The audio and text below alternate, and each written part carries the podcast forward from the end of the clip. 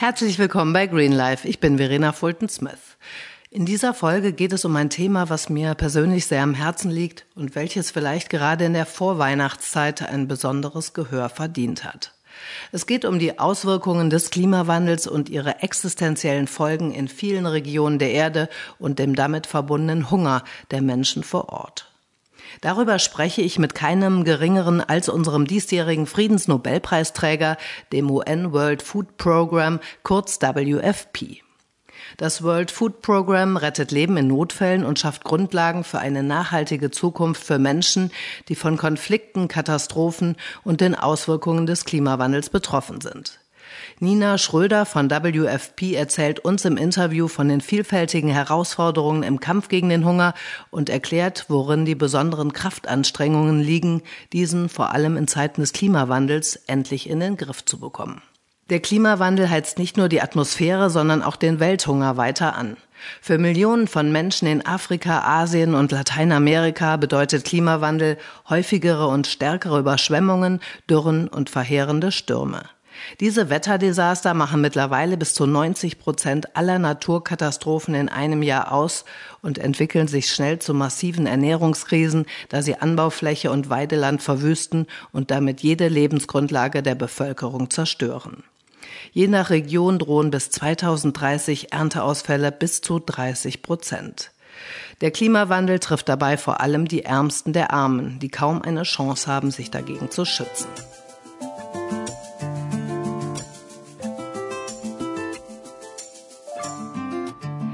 WFP nahm sich dem Kampf gegen den Hunger und dem Kampf zur Verbesserung von Friedensbedingungen in Konfliktregionen an. Das World Food Program ist die weltweit größte humanitäre Organisation im Kampf gegen den weltweiten Hunger und erreichte im Jahr 2019 fast 100 Millionen Menschen in über 80 Ländern mit ihrer Hilfe. Die internationale Staatengemeinschaft hat sich zum Ziel gesetzt, bis 2030 für alle Menschen den Zugang zu Nahrungsmitteln zu sichern, die Ernährung zu zu verbessern und den Hunger auf der Welt zu beenden. Ein ambitioniertes Ziel. Wie Ihnen das wirklich gelingen kann und was für außerordentliche Anstrengungen damit täglich verbunden sind, erklärt uns jetzt Nina Schröder von WFP aus München. Ich bin sehr stolz, dich heute hier bei Greenlife begrüßen zu dürfen und möchte euch erst einmal zu dieser wirklich tollen Ehrung mit dem Friedensnobelpreis gratulieren. Herzlichen Glückwunsch und herzlich willkommen bei Greenlife. Vielen, vielen Dank. Auch vielen Dank für die Einladung. Ich freue mich natürlich sehr, äh, über unsere Arbeit äh, dir ein bisschen erzählen zu dürfen jetzt.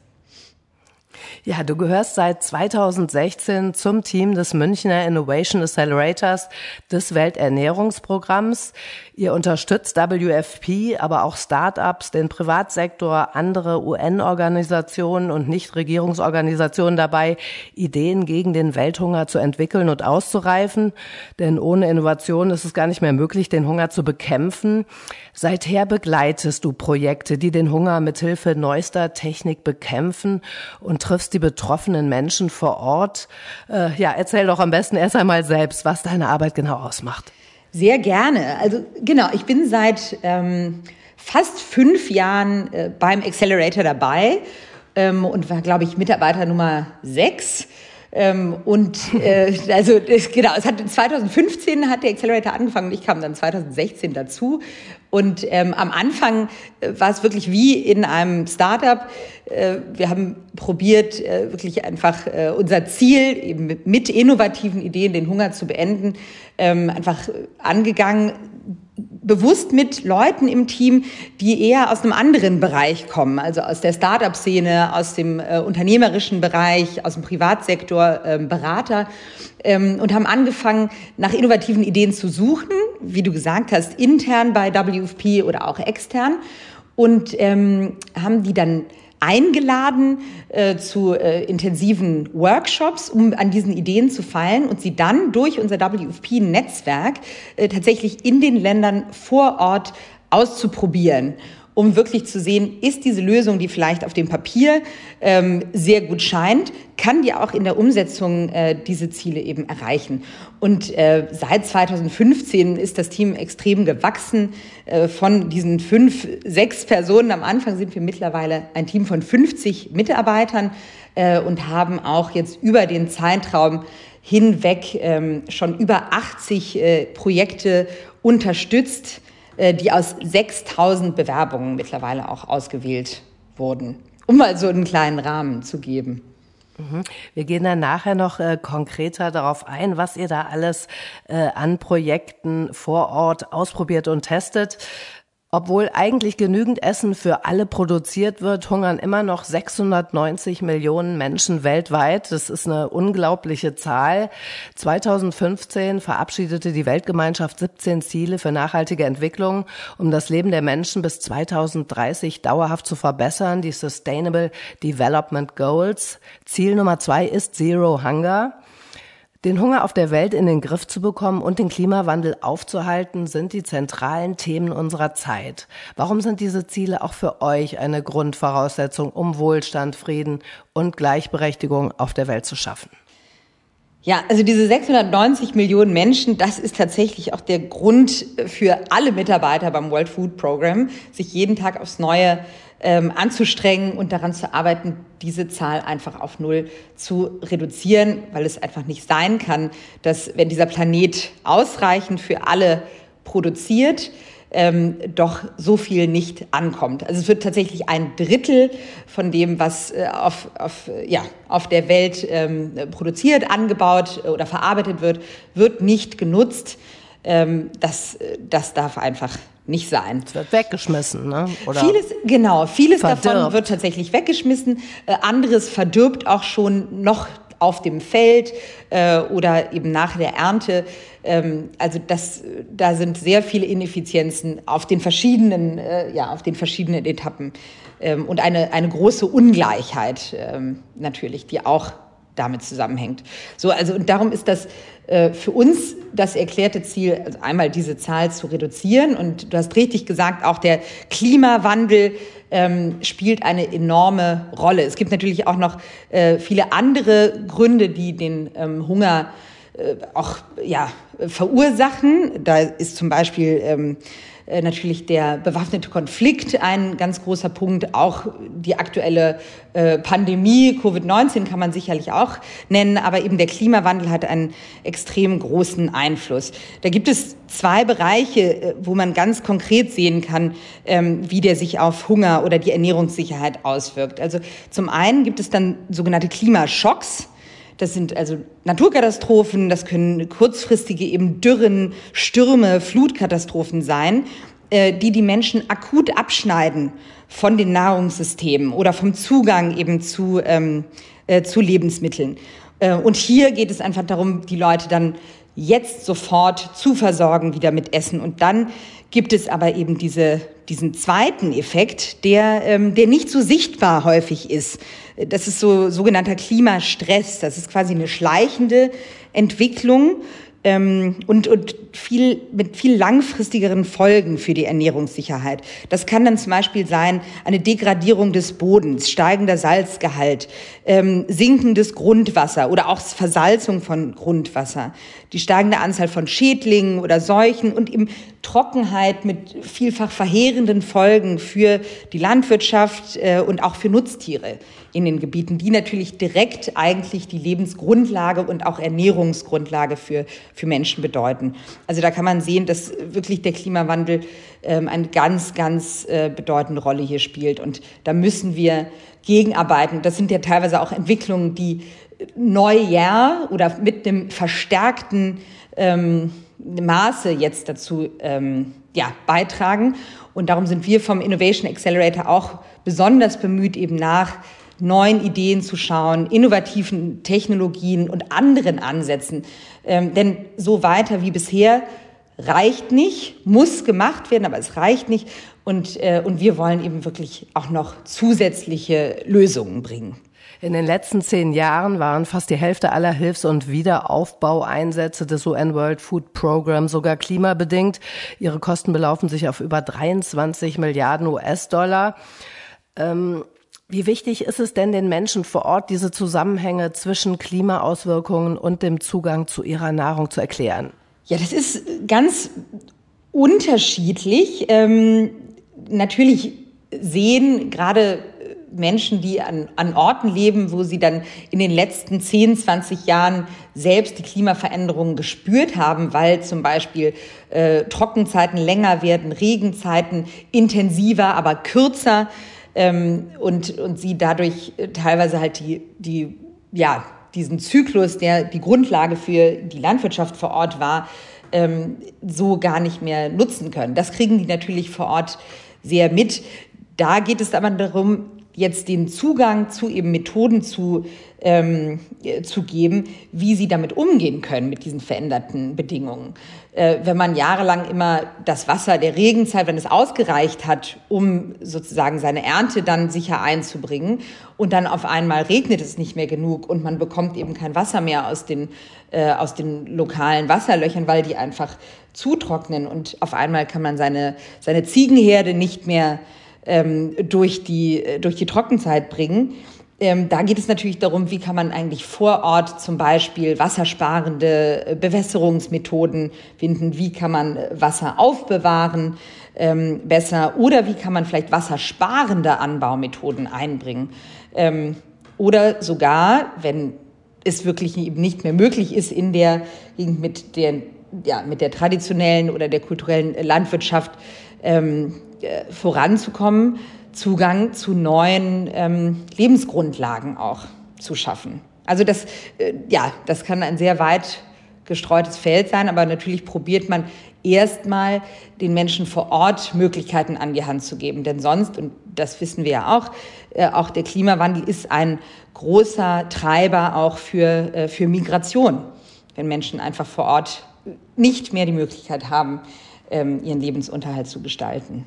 Gerade deshalb ist es auch so wichtig zu helfen, ne? weil wenn alle hier nach Europa kämen, wäre auch keinem geholfen, unterm Strich. Ne? Ja, richtig. Also man muss ja auch sagen, sogar, äh, sogar wie hier in Deutschland, wo man sagen könnte, wir haben hier ein, ein grünes, fruchtbares äh, Land. Also wirklich, ich war jetzt in den letzten Jahren sehr viel in wirklichen Wüsten unterwegs, äh, in der Sahara, im Sahel, äh, im also Südsudan. Also da, da gibt es schon ganz andere Ecken. Ähm, aber sogar hier hatten wir in den letzten zwei äh, oder auch eigentlich in den letzten drei Jahren äh, extrem trockene, äh, trockene Sommer und auch die Landwirte sogar hier vor Ort äh, hatten ja schon Schwierigkeiten. Also das muss man sich nochmal multipliziert vorstellen, was das wirklich da ähm, äh, in diesen betroffenen Ländern dann heißt für die Menschen vor Ort.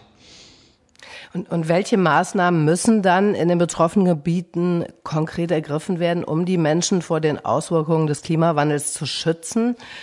Also wir, ähm, also vom World Food Program insgesamt ähm, haben wir drei Bereiche, die wir da immer anschauen. Also eins ist Wiederherstellung, ähm, dass man eben schaut, wo es degradierte Böden zum Beispiel gibt oder ähm, oder, oder einfach diese, diese Flächen, ähm, die nicht mehr fähig sind äh, für den Anbau, dass man da wieder Aufforstung betreibt, äh, dass man eben ähm, wassersparende ähm, Bewässerungstechniken zum Beispiel ähm, äh, da also einfach erklärt oder hinbringt.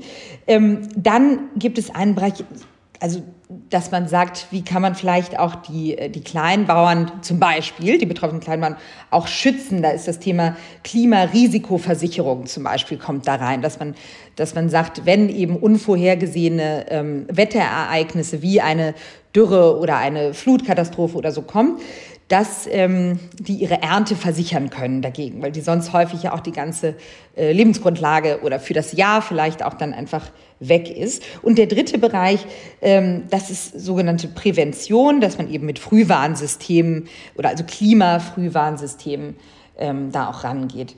Und da ähm, da gibt es also allgemeine Maßnahmen, die wir auch äh, mit einem zentralen Team in unserem, ähm, in unserem Headquarter in Rom äh, unterstützen und dann eben auch in den ganzen Landesbüros vor Ort und natürlich auch äh, Projekte, die wir vom ähm, Innovation Accelerator dann einführen und ausprobieren. Also man kann sagen, die Lebensgrundlagen ausweiten, auch den Zugang zu den lokalen Märkten verbessern. Ganz, ja, absolut, ganz klar. Also da ist zum Beispiel, ähm, äh, also zwei äh, speziell auf die Landwirtschaft ausgerichtete Innovationsprojekte, die wir haben. Post-Harvest Loss, also Ernte, ähm, Ernteverlust äh, auffangen. Das ist ein Projekt und die Farm-to-Market Alliance, also im Prinzip die Allianz zwischen den äh, direkt oder der Zugang vom Bauern zum Markt. Denn ähm, häufig äh, sind die Strukturen gerade bei den Kleinbauern in, äh, in vielen von diesen betroffenen Ländern so, dass es darum geht, sozusagen sich selber nur zu versorgen. Wenn man es aber schafft, die Bauern mit den lokalen Märkten zu versorgen, mit der Infrastruktur ähm, auch zusammenzubringen, dann geht es natürlich viel eher, dass man auch eine andere Planung aufbaut. Ähm, und dass es dann über diese Eigenversorgung hinausgeht, dass man dann vielleicht auch etwas ansparen kann, äh, um, ähm, äh, um über die Zeiten auch hinweg ähm, zu kommen, in denen man eben nicht von der direkten Ernte leben kann, aber dann kann man vielleicht von seinen Vorräten oder von dem extra erwirtschafteten Geld ähm, seine Familie versorgen. Und ähm, also gerade zum Beispiel diese Farm to Market Alliance, ähm, da geht es wirklich darum, also den Bauern einfach das Wissen nahezubringen, Zugang auch zu, ähm, zu Finanzierungsmöglichkeiten, zu Versicherungen, zu äh, Maschinen und Gerätschaften, ähm, um, um zum Beispiel die Landwirtschaft produktiver zu gestalten und vielleicht Maschinen, die sich sonst alleine nicht leisten könnten, äh, in eine Art Kooperative dann ähm, auch äh, aufzuteilen und eben auch zu den Märkten. Das ist wirklich ein ganz, ganz ähm, relevanter Punkt. Ja, auch die Kommunikation zu verbessern, weil oftmals äh, wohnen die ja tatsächlich weit auseinander, äh, wissen gar nicht, was vielleicht bei dem einen ähm, in der Nähe gewachsen ist und angebaut werden konnte, bei dem im nächsten Ort nicht mehr. Ne? Kommunikation zu verbessern, digitale Märkte auch zu erschließen, wenn Absolut. dort kom mhm. digitale Kommunikation möglich ist. Also ganz genau, also entweder über auch über digitale Kommunikation ganz häufig ist ja auch ähm, also äh, kann der Markt kann auch mal fünf Fußstunden äh, entfernt sein. Und dann, wenn genau, man gar nicht, ich, ja, ja. Nein, also wenn man gar nicht weiß, ähm, äh, wird da heute meine Ware überhaupt abgenommen? Ist da überhaupt ein Bedarf da? Äh, möglicherweise werde ich diesen fünf Stunden Fußmarsch nicht auf mich nehmen. Und wenn aber dann eben äh, gebündelt ähm, diese Informationen schon geteilt werden kann oder man sogar weiß, da gibt es einen Abnahmemarkt, dann äh, ist es natürlich, kann man einfach, hat man eine viel bessere Planungssicherheit und, ähm, und da kann man enorm viel machen, also durch diese digitale Kommunikation. Wie sehen denn konkrete Maßnahmen aus, um mit den Menschen gemeinsam vor Ort nachhaltige Landwirtschaft aufzubauen? Ja, also das ist wirklich ein super Stichwort. Ähm, das ist ein, ja, ein Ziel, was wir am Accelerator uns wirklich ähm, sehr hoch äh, aufhängen, ähm, weil nur wenn man wirklich eine Lösung findet, die auch für die Menschen vor Ort eine Lösung ist, also die die selber motiviert und die ein Problem löst, was die wirklich haben, nur dann kann man sicherstellen, dass es auch langfristig und nachhaltig ähm, funktioniert äh, und auch weitergemacht wird. Und da möchte ich gerne ein Beispiel bringen, Age to Grow. Das ist äh, ein Projekt, was wir ähm, mit dem Accelerator seit ja, 2016 unterstützen. Ähm, auch ich war äh, für dieses Projekt ähm, äh, auch schon Projektmanagerin und habe in Peru und in Algerien und in verschiedenen Ländern äh, damit gearbeitet. Und ähm, das ist ein ganz tolles Beispiel dafür. Da landete eine Idee ähm, bei uns auf dem Schreibtisch von einem äh, Flüchtling ähm, aus der Westsahara, der in einem Flüchtlingscamp in der algerischen Sahara lebt. Und zwar schon seit ähm, 40 Jahren. Äh, der kam als Vierjähriger in dieses Camp und hat äh, Landwirtschaft studiert äh, und ist sehr daran interessiert, immer nach Lösungen zu finden, das Leben auch für seine Mitmenschen vor Ort zu verbessern. Und ähm, der dachte, können wir Hydrokultur nutzen, um Tierfutter für unsere Tiere hier vor Ort anzubauen. Jetzt möchte ich dazu einmal erklären, was Hydrokultur ist. Das ist eine ähm, Anbaumethode, die extrem wassersparend ist. Die braucht fast 90 Prozent weniger Wasser als, äh, als herkömmliche äh, Landwirtschaft. Ähm, und sie braucht keine fruchtbare Erde ähm, dafür. Das heißt, es theoretisch auch etwas, was in der Wüste funktioniert. Und der zweite Punkt, zu dem ich kurz äh, etwas sagen möchte, warum Tierfutter? Warum nicht zum Beispiel direkt Gemüse? Ähm, Tierfutter spielt für diese ähm, Sahrawi, diese äh, Flüchtlinge, eine sehr große Rolle, denn die Tiere, Ziegen, Schafe, Kamele äh, sind ein extrem wichtiger Bestandteil ihrer Lebenskultur äh, und auch eine Grundlage für die Ernährung. Die Milch für die Kinder äh, und, auch, ähm, und auch das Fleisch. Und äh, jetzt kann man sich vorstellen, in der Wüste wächst nun wirklich einfach fast nichts äh, und auch äh, Trockenfutter ist sehr, sehr teuer. Ähm, insofern haben wir gesagt, ja, das könnte man doch mal ausprobieren. Denn ähm, wenn man es schaffen könnte, die Tiere besser zu ernähren, könnte man auch sicherstellen, dass eine nahrhaftere äh, und qualitativ hochwertigere Milch, Fleisch produziert werden könnte und, ähm, und auch die Menge gesteigert wird. Ähm, wir haben einen ähm, kleinen Hightech-Container in der Wüste aufgestellt ähm, mit dem man am Tag 100 Kilo frisches Gerstengras produzieren konnte. Ähm, was äh, so ein bisschen weltraummäßig fast wirkte, wenn man sich das vorstellt. Da steht eben so ein Schiffscontainer in der Wüste und man macht die Tür auf und dann ist da ganz frisches Gras, was in nur sieben Tagen von Samen wirklich zur Ernte ähm, äh, wächst. Und, ähm, und wir haben das ausgetestet, auch um zu schauen, funktioniert das mit dem lokalen äh, Wasservorkommnissen, was etwas salzhaltiger ist. Ähm, und fressen das auch die Tiere vor Ort. Äh, Tiere, die sich sonst häufig tatsächlich von Müll zum Beispiel ernährt haben. Ähm, und nach einiger Zeit konnte man sehen, dass also gerade die Ziegen äh, es äh, extrem genossen haben, dieses, äh, dieses Gras zu essen und auch ähm, die Milchproduktion gestiegen ist und auch tatsächlich die ähm, Reproduktionsrate, also ganz tolle Ergebnisse. Und dann ging es darum, wie kann man das jetzt eben nachhaltig äh, auf die lokalen Gegebenheiten anpassen, ausrollen. Und da haben wir mit Taleb, dieser Ideengeber, ähm, eben eine, eine Version entwickelt, ähm, mit ihm und auch den, den lokalen Familien zusammen, äh, die man aus Materialien, die sie dort im Flüchtlingscamp zur Verfügung haben, nachbauen kann. Also wirklich eine viel, viel simplere Struktur als dieser Hightech-Container war, ähm, die aber nach dem gleichen Prinzip funktioniert. Und aber das Ganze bei ungefähr einem Zehntel der Kosten. Denn äh, es geht natürlich auch darum, etwas zu finden, was A bezahlbar ist, und was auch nachgebaut werden kann, was mit lokaler Expertise, lokalen Materialien genutzt werden kann und auch wenn, ich sag mal, der, ähm, der Originalgeldgeber vielleicht äh, nicht mehr vor Ort ist, dort weitergetragen wird. Und jetzt, vier Jahre später, ähm, kann ich wirklich sagen, dass das sehr gut funktioniert hat. Äh, mittlerweile gibt es über das ganze Camp verteilt über 300 äh, Einheiten ähm, die dort in verschiedenen Größen und Varianten frisches Tierfutter für, ähm, für die Ziegen, äh, für die Schafe und Kamele vor Ort äh, produzieren.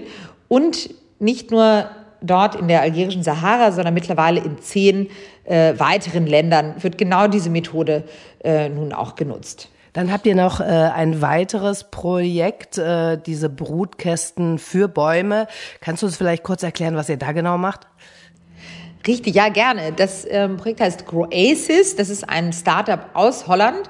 Die Holländer sind ja tatsächlich sehr innovativ in dem Bereich nachhaltige Landwirtschaft. Und ähm, da geht es darum, ähm, eigentlich Bäume zu pflanzen, also äh, wieder Aufforstung zu betreiben, was ich auch sagte, als, auch als Gegenpol zu degradierten Boden. Ähm, und das ist ganz toll in der Zeit, sozusagen in der der Baum heranwächst, ähm, kann man in dieser Box, die hat quasi zwei, ähm, äh, zwei Ebenen. In der Mitte äh, wächst der Baum heran und in der äußeren Ebene ähm, kann man gleichzeitig noch ähm, Gemüse anbauen, äh, was dann auch noch zusätzlich ähm, eigentlich diesen Wachstum des Baumes noch äh, verstärkt und äh, den, die Wurzelbildung auch ähm, im Boden unterstützt.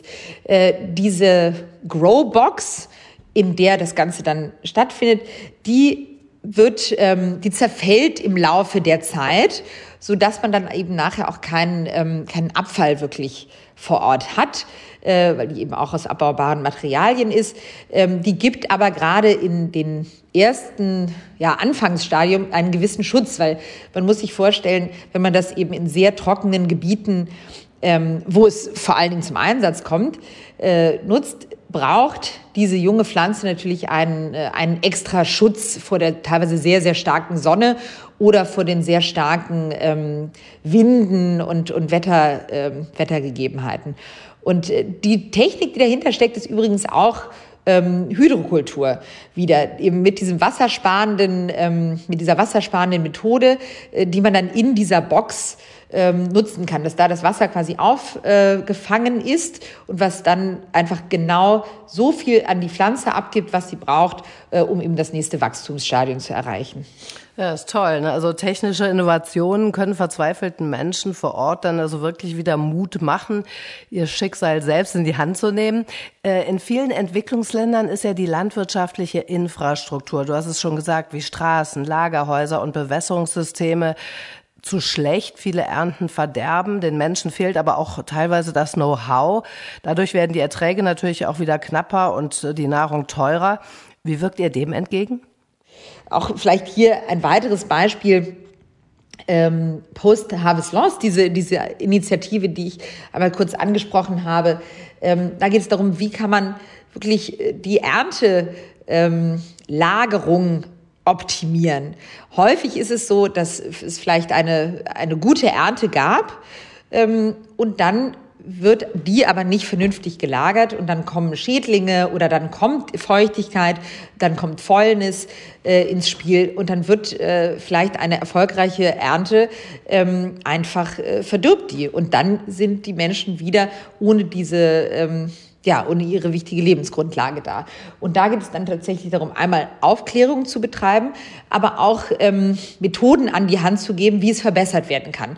Da gibt es zum Beispiel ähm, einfache Silos, so Tonnen ähm, oder sogar noch günstiger, so doppelwandige äh, Säcke, die einfach dafür sorgen, dass ähm, die Ernte geschützt ist äh, und von innen eben auch so, dass keine Schädlinge hineinkommen können und von außen, dass keine ähm, äh, also dass es von innen luftdicht abgeschlossen ist und von außen keine Feuchtigkeit äh, hineinkommen kann. Und da gibt es eben eine Initiative, die mittlerweile äh, in, ich glaube, ja, fast 25 Ländern äh, aktiv ist und immer je nachdem ähm, äh, auch probiert, ähm, lokale ähm, Hersteller mit, mit reinzubringen. Also zum Beispiel einen Hersteller von dieser, diesen Säcken, der auch ein Interesse hat, diese Säcke vielleicht äh, unters Volk zu bringen, sagen wir mal. Und, ähm, und aber gleichzeitig Aufklärungsarbeit zu leisten für die Kleinbauern, damit die auch den, äh, den Sinn und Effekt darin zu sehen. Und wir machen es häufig so, dass wir dann die erste Generation ähm, Lageroptimierung äh, unterstützen, auch finanziell. Ähm, und dass dann durch die gewonnenen Ernteerträge und das gestiegene Einkommen der Kleinbauer im nächsten Jahr selber dann schon den Sack kaufen kann ähm, und eben so stetig tatsächlich auch äh, sein, sein Einkommen erhöhen kann und, äh, und sich möglicherweise noch weiter entwickeln kann. Also das ist nur ein Beispiel und äh, was aber extrem effektiv ähm, und äh, sein kann und einen nachhaltigen Effekt hat. Im Notfall ist WFP ja oft als erstes vor Ort und leistet Hilfe für die Opfer von Dürren, Überflutungen, Sturm und anderen Naturkatastrophen. Was sind dann die größten Herausforderungen, den Menschen vor Ort direkt zu helfen? Da, also gerade wenn man jetzt äh, über eine Naturkatastrophe zum Beispiel spricht, ähm, geht es wirklich um Zeit. Man muss sich vorstellen, wenn eine Überflutung stattgefunden hat oder ein Erdbeben, ähm, sind von einem Moment auf den anderen plötzlich äh, alle Straßen weg, Häuser zerstört, äh, komplette Infrastruktur äh, weg. Und da geht es, äh, da geht es wirklich darum, so schnell wie möglich ein, ähm, ja, ein funktionierendes Hilfssystem aufzubauen, ähm, auch Menschenleben zu retten, also gerade in den ersten, äh, in den ersten Stunden, oder man redet immer von diesen ersten 72 Stunden, in denen wirklich Kritisches äh, noch passiert. Einmal zu schauen, wo sind überhaupt noch Menschen, die man, ähm, die man möglicherweise noch befreien, retten, unterstützen muss. Äh, und dann, wie versorgt man diese Menschen? Also medizinische Versorgung, ähm, Versorgung durch, durch Wasser, durch Lebensmittel ähm, und auch, dass die, ähm, dass die ein Dach über dem Kopf haben, dass sie dann erstmal äh, irgendwo unterkommen können.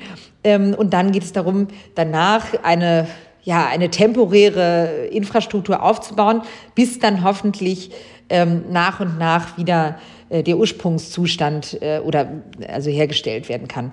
Ähm, da hat sich tatsächlich auch oder da gibt es auch viele Möglichkeiten, wo wir mit dem Innovation Accelerator äh, reinschauen, wie kann man ähm, die bisher schon sehr guten Systeme, aber wie kann man diese Systeme noch effizienter oder effektiver gestalten?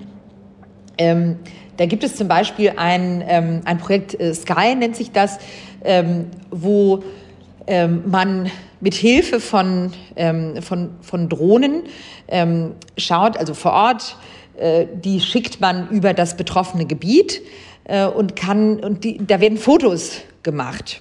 Und dann werden diese Fotos eben äh, an eine zentrale Stelle geschickt und dort auch mit Hilfe von, ähm, äh, von äh, Artificial Intelligence und ähm, Machine Learning Programmen äh, möglichst schnell die Informationen übersetzt, die diese Fotos machen. Jeden Tag müssen ja vor Ort Millionen Frauen und Männer darum kämpfen, ihren Kindern eine nahrhafte Mahlzeit zu ermöglichen. Vor allem für Kinder ist ja Mangelernährung in den ersten tausend Tagen ihres Lebens enorm gefährlich und sie laufen eben Gefahr, ihr Leben lang unter kognitiven, körperlichen Beeinträchtigungen zu leiden, weil ihre Nahrung einfach eben nicht genügend lebensnotwendige Nährstoffe enthält. Wie kann man sich das denn vorstellen? Was bekommen betroffene Kinder vor Ort in ja, den gefährdeten Regionen von Haus aus zu essen und wie äußern sich diese Mangelerscheinungen? Was sehr häufig ähm, die, die Grundbasis ist, häufig ein, ein Gemisch eben aus einem Getreide und Wasser, ähm, was einfach eine, ja, eine Art Basis, ähm, ja, Ernährung sichert. Es macht satt äh, und es ist gut verdaubar. Aber natürlich kann man sich vorstellen, dass darüber hinaus ähm, äh, es natürlich dann fehlt an Proteinen, an Vitaminen, an all diesen lebenswichtigen Nährstoffen. Und ähm, genau wie du gerade gesagt hast, diese ersten tausend Tage, ähm, das ist wirklich kritisch für die Entwicklung eines, äh, eines Kindes und eines Menschen. Ähm, wenn ein Kind in diesen tausend Tagen nicht Zugang hat zu dieser ausgewogenen äh, Ernährung und zu den entsprechenden Nährstoffen, ähm, hat das bleibende Schäden, die dieses Leben lang nicht mehr weggehen, auf alle Organe inklusive Gehirn. Ähm, und es wird sich nie wieder auf dem gleichen Stand entwickeln können wie ein Kind, was in den ersten Tagen komplett versorgt werden kann. Und was das nachher also auch für das weitere Leben bedeutet, das kann man sich ja äh, vorstellen, wenn man schaut, äh, auch wirtschaftlich nachher, welche Jobmöglichkeiten könnte auch dieses, dieses Kind nachher haben, welche Bildungsmöglichkeiten hat dieses Kind. Ähm, also das ist, das ist tatsächlich ein ganz, ganz kritischer Punkt, dass man schaut, ähm, auch wenn wir als World Food Program äh, eben in die, ähm, in die Unterstützung gehen, ähm, da ist immer ein ganz großer Fokus auf, äh, auf die ähm, äh, Schwangere und, ähm, und junge Mütter und die Kinder eben, dass wir da schauen, ähm, die gut zu versorgen, um diese Generationen auch zu sichern. Denn sonst äh, kann eine ganze Generation wirklich ja, betroffen sein und, und die kann es nicht mehr aufholen. Ja, das ist eben das Krasse, ne? dass Mangelernährung eben nicht nur Leid und gesundheitliche Probleme mit sich bringt, sondern eben auch Bildung und Arbeit hemmt. Da gibt's eine sehr schöne Studie aus Guatemala und die kam zu dem Ergebnis, dass eine Gruppe von Jungen, die in ihrer Kindheit mit angereicherter Spezialnährung ernährt wurde, später ein bis zu 46 Prozent höheres Gehalt bekam als die Personen der Vergleichsgruppe. Also ein sehr harter Vergleich. Also da sieht man tatsächlich, was das für spätere Auswirkungen hat. Ne? Ja, also genau. Also wenn man eben das dann wirklich an diesen wirtschaftlichen Zahlen dann da festmacht, ähm, das ist das ist krass zu sehen und ähm, und man kann sich ja auch vorstellen, dass natürlich einem, man, man kennt es ja von sich selber, äh, wenn man mal ich sag mal, Mittagessen verpasst hat äh, oder so. Ich meine, das sind wirklich ganz andere Dimensionen, aber dass man dann einfach äh, schon nicht so nicht so eine Energie mehr hat, ähm, dass man sich nicht so richtig aufraffen kann äh, und das muss man sich einfach auf einem ganz anderen Level vorstellen. Also nicht nur eben, dass sie Entwicklung, aber man, man ist gar nicht in der Lage, wirklich ähm, auch vielleicht körperlich harte Arbeit äh, auszuführen äh, oder geistige. Oder es ist, es beeinflusst wirklich alles und Darum ist auch eine gute, ausgewogene Ernährung die Basis erstmal. Wenn das sichergestellt ist, dann kommen sozusagen alle weiteren, äh, alle weiteren Punkte. Und darum ist es auch so, ne? ähm, ja. ja. so kritisch und so, ja, dass, dass das wirklich ähm, gelöst wird bis 2030. Ähm, und ja, wenn ich, wenn ich darf, ein Beispiel dazu, ähm, wie wir auch äh, probieren, das auch anzugehen als World Food Program insgesamt, ähm, haben wir eine große ähm, so mit äh, also Schulessen-Programm, äh, das wir häufig vor Ort mit ähm, mit den lokalen Schulen, mit den lokalen Regierungen auch äh, umsetzen, um zu schauen, dass wenn die Kinder in die Schule gehen und die vielleicht zu Hause nicht die Möglichkeit haben, ein ausgewogenes äh, Essen oder, oder drei Mahlzeiten äh, oder so zu bekommen, dass sie zumindest eine ausgewogene Mahlzeit am Tag sicher bekommen, also eben äh, in der Schule dann. Ähm, und das hat eben einen irren Effekt auf zwei Ebenen. Einmal zu schauen, dass, dass es die ausgewogene Ernährung bekommt und auch, ähm, dass äh, sie zur Schule gehen äh, dass sie dann eben halt auch wirklich was äh, Zugang zu Bildung haben. Äh, denn häufig ist es auch für die Eltern eine große Motivation zu sagen, äh, ich weiß, da bekommt mein Kind heute eine Mahlzeit. Äh, also schaue ich auch, dass das Kind eben eher in die Schule geht äh, und ich es nicht für, also dass es eben für andere Dinge sonst, sonst eingesetzt wird. Immer häufiger kommen in Entwicklungsländern ja diese sogenannten Blockchains für Bargeldtransfer, Identitätsverwaltung und Lieferketten zum Einsatz. Dieser neuen Technologie wird ja ein enormes Potenzial vorausgesagt, Krisen besser zu bekämpfen. Kannst du uns die Vorteile erklären? Blockchain ist natürlich ein, ähm, also ist vor allen Dingen einfach eine sichere ähm, und transparente Methode, wie man Daten austauschen kann und, äh, und auch Finanzdaten äh, und persönliche Daten ähm, in eben auf dieser gesicherten ja, auf dieser, dieser Kette quasi, auf dieser Blockchain äh, eben. Und äh, ich möchte das mal an einem Beispiel äh, veranschaulichen. Äh, wir haben ein Projekt Building Blocks, äh, nennt sich das. Äh, das haben wir in einem Flüchtlingscamp in Jordanien mit syrischen Flüchtlingen ähm, ausprobiert, wo die ähm, Flüchtlinge vor Ort schon statt mit Essen, also statt mit also direkten Essenslieferungen, mit ähm, Geld versorgt werden. Das ist sowieso etwas, was das World Food Program insgesamt ähm, äh, jetzt probiert, äh, da wo es möglich ist, äh, auch umzusetzen, ähm, weil dann natürlich die betroffenen Menschen die Möglichkeit haben, ähm, selber zu bestimmen, für was sie dieses Geld einsetzen wollen, also welchen Speiseplan ähm, sie, sie, sie haben möchten. Ähm, und das gibt natürlich auch wieder sehr viel Selbstbestimmtheit zurück. Ähm, so, also sowas, dieses System hatten wir eh schon in, in Jordanien äh, umgesetzt. Und jetzt ging es aber darum, ähm, wie bekommen die Menschen eben dieses Geld zur Verfügung gestellt. Also da gab es vorher zum Beispiel Karten, ähm, die aber häufig verloren gegangen sind oder auch ähm, äh, oder auch viel Raum lassen für, äh, für Betrug ähm, oder, oder andere Optionen. Und hier kommt die Blockchain sehr äh, interessant zum Einsatz. Ähm, wir haben also für eine Gruppe von 100.000 Flüchtlingen in diesem Camp ähm, für alle digitalen Konten erstellt, die auf dieser Blockchain äh, sind, alle mit sicheren verschlüsselten Daten ähm, und auf die wirklich dann eben jetzt nur jeder Einzelne zugreifen kann. Und äh, jetzt äh, geht dann eben ein, einer von diesen Familien geht einkaufen äh, in einem Supermarkt, der in diesem äh, Camp vor Ort ist, kann sich alles aussuchen, was er möchte. Und beim äh, Checkout an der Kasse wird über einen Iris-Scan, ähm, also wirklich die Augen gehen dann vor so ein Gerät und da wird eins zu eins äh, zugeordnet. So, das ist jetzt halt genau für diese Person, äh, greife ich jetzt auf das digitale Konto auf der Blockchain zu, äh, bezahle diesen Einkauf und dann äh, kann die Person rausgehen. Bargeldlos, ohne Karte, äh, ohne irgendetwas, was, ähm, also was, was verloren gehen kann. Und es wird transparent eins zu eins äh, einfach ähm, sichergestellt, jeden Tag sind etwa 5600 Lastwagen, 30 Frachtschiffe und etwa 100 Flugzeuge für WFP im Einsatz, um die Bedürftigsten mit Nahrungsmitteln und anderen Hilfsmitteln zu unterstützen. Die Hilfe umfasst circa 15 Milliarden Mahlzeiten im Jahr. Die internationale Staatengemeinschaft hat sich ja zum Ziel gesetzt, bis 2030 allen Menschen den Zugang zu Nahrungsmitteln zu ermöglichen und dem Hunger auf der Welt ein Ende zu machen.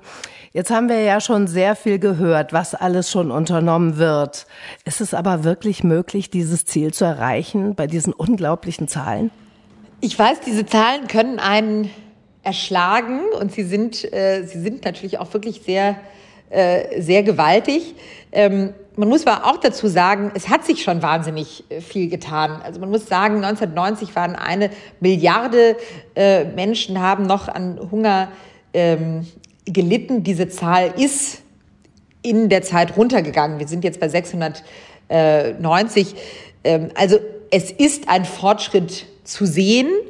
Ähm, und es muss aber auch viel, viel getan werden. Und ich glaube fest daran, ähm, durch die Maßnahmen, die das World Food Program schon macht, die wir, wie wir unterstützen, aber auch durch die Unterstützung von Partnern und idealerweise von, von jedem Einzelnen da draußen, ist das erreichbar. Aber es ist ein großer, eine große Kraftanstrengung und, ähm, und bedarf eben einen, ja, einen großen gemeinsamen Ruck, würde ich sagen. WFP finanziert sich ja ausschließlich auf Basis freiwilliger Zuwendungen und konnte 2019 die bisher höchste Gesamtsumme von 8 Milliarden US-Dollar akquirieren. Der Kampf gegen Hunger hängt ja entscheidend von Geldgebern ab, also von Menschen wie uns, denen es besser geht. Nach den Vereinigten Staaten von Amerika war Deutschland übrigens der zweitgrößte Geldgeber. Ein tolles Ergebnis, finde ich. 2019 stellte WFP 4,2 Millionen Tonnen Nahrungsmittel und 2,1 Millionen US-Dollar in Form von Bargeld und Gutscheinen zur Verfügung, um Hilfe überhaupt möglich zu machen. Trotzdem glauben ja immer noch viele Menschen, ihre Spenden würden nicht ankommen oder andere würden sich die Taschen vollpacken. Was stellt ihr dem entgegen? Also das ist ein tolles Stichwort, um äh, die Spenden-App Share the Meal vorzustellen. Äh, auch eine ganz tolle Innovation, die, ähm, die auch von äh, auch äh, vom vom Accelerator ähm, äh, mit auf den Weg gebracht wurde. Ähm, Share the Meal ist eine Spenden-App, wo man sich die einzelnen Krisen sozusagen ähm, äh, anschauen kann oder die einzelnen ähm, äh, Programme, die die Menschen vor Ort unterstützen ähm, und kann auswählen, wo man äh, ein Kind zum Beispiel äh, unterstützen möchte mit einer Mahlzeit pro Tag oder ein ganzes Projekt oder eine Familie. Und äh, es ist wahnsinnig transparent, weil man eben äh, selber es erstens auswählen kann und noch weitere Informationen auch dazu bekommt. Und es ist tatsächlich auch äh, gerade ein Thema für die, für die jüngere Generation, die eben sagt, ich möchte helfen, die auch ein sehr äh, soziales äh, Bewusstsein ja auch hat. Ähm, aber ist auch eben ein Angebot äh, gerade auch an, an die, ähm, eben zu sagen, ich lade es mir einfach, ich lade es mir runter, es ist transparent, ich wähle aus, ich bestimme, wie viel ich gebe, für wen äh, und wann. Eine einzige Mahlzeit kostet äh, zur Information nur 70 Cent. Ein Kind eine ganze Woche zu ernähren, gerade einmal 4,90 Euro. Also da ist wirklich tatsächlich auch für jeden etwas dabei. Äh, gerade in der Vorweihnachtszeit und zum Jahreswechsel möchten ja viele Menschen helfen und es ist auch eine gute Gelegenheit, auf weltweite Krisen und ihre Ursachen aufmerksam zu machen. Was kann man denn noch alles tun? Also abgesehen jetzt mal von äh, davon, sich sofort die Share the Meal App runterzuladen und sich sein Lieblingsprojekt auszusuchen äh, und das zu unterstützen. Wir sind immer offen für neue Ideen gegen den Hunger sich bewerben mit einer tollen Idee, äh, wer Expertise ähm, hat oder wer äh, seine seine Zeit als, äh, als Mentor vielleicht für eines unserer Projekte äh, geben möchte. Da sind wir auch sehr interessiert daran. Oder natürlich auch, ähm, auch Zugang zu, zu großen Firmen, ähm, zu Technologieunternehmen, die, ähm, die auch unterstützen können, unsere Projekte vor Ort ähm, äh, zu fördern. Das ist doch ein schönes Schlusswort. Ja, da kann man nur sagen, lasst uns alle zusammen und jeder für sich etwas tun, den weltweiten Hunger in den Griff zu bekommen. Es ist möglich. Hunger und Klimawandel sind besiegbar. Vielen herzlichen Dank für das tolle Gespräch, Nina. Ich hoffe, wir konnten gemeinsam dazu beitragen, diesem so wichtigen Thema noch einmal besondere Aufmerksamkeit zu schenken. Viel Erfolg weiterhin bei deiner Arbeit. Es ist wirklich toll, was ihr da alle jeden Tag leistet. Danke dir. Vielen Dank dir, auch dass du uns diese Plattform gibst und, ähm, und auf das Thema aufmerksam machst. Gerne. Dankeschön. Es gibt also konstruktive Maßnahmen, die jedermann gegen den Klimawandel und den Welthunger ergreifen kann. Nachhaltig konsumieren, zum Beispiel nicht so viel Fleisch essen, Fairtrade-Produkte kaufen und Kleinbauern unterstützen. Geht es aber darum, innerhalb von Tagen Millionen von Menschen vor dem Hungertod zu retten, dann helfen Spenden am meisten. Schaut euch doch einfach mal die App Share the Meal an und denkt daran, dass ihr damit wirklich Menschen und Kindern in Not helft zu überleben. Wer nicht spenden kann, kann auf seinen Social-Media-Kanälen oder auf anderen Wegen auf die Katastrophe aufmerksam machen. Denn Hunger und Klimawandel sind besiegbar. Jeder kann etwas tun. In diesem Sinne wünsche ich euch eine besinnliche, schöne Weihnachtszeit, in der wir immer auch einmal an jene denken sollten, denen es auch in dieser Zeit sehr viel schlechter geht als uns. Weitere Informationen mit vielen interessanten Links zum Podcast findet ihr wie immer auf meiner Homepage www.green-life.global. Bleibt alle gesund, alles Liebe und bis zum nächsten Mal.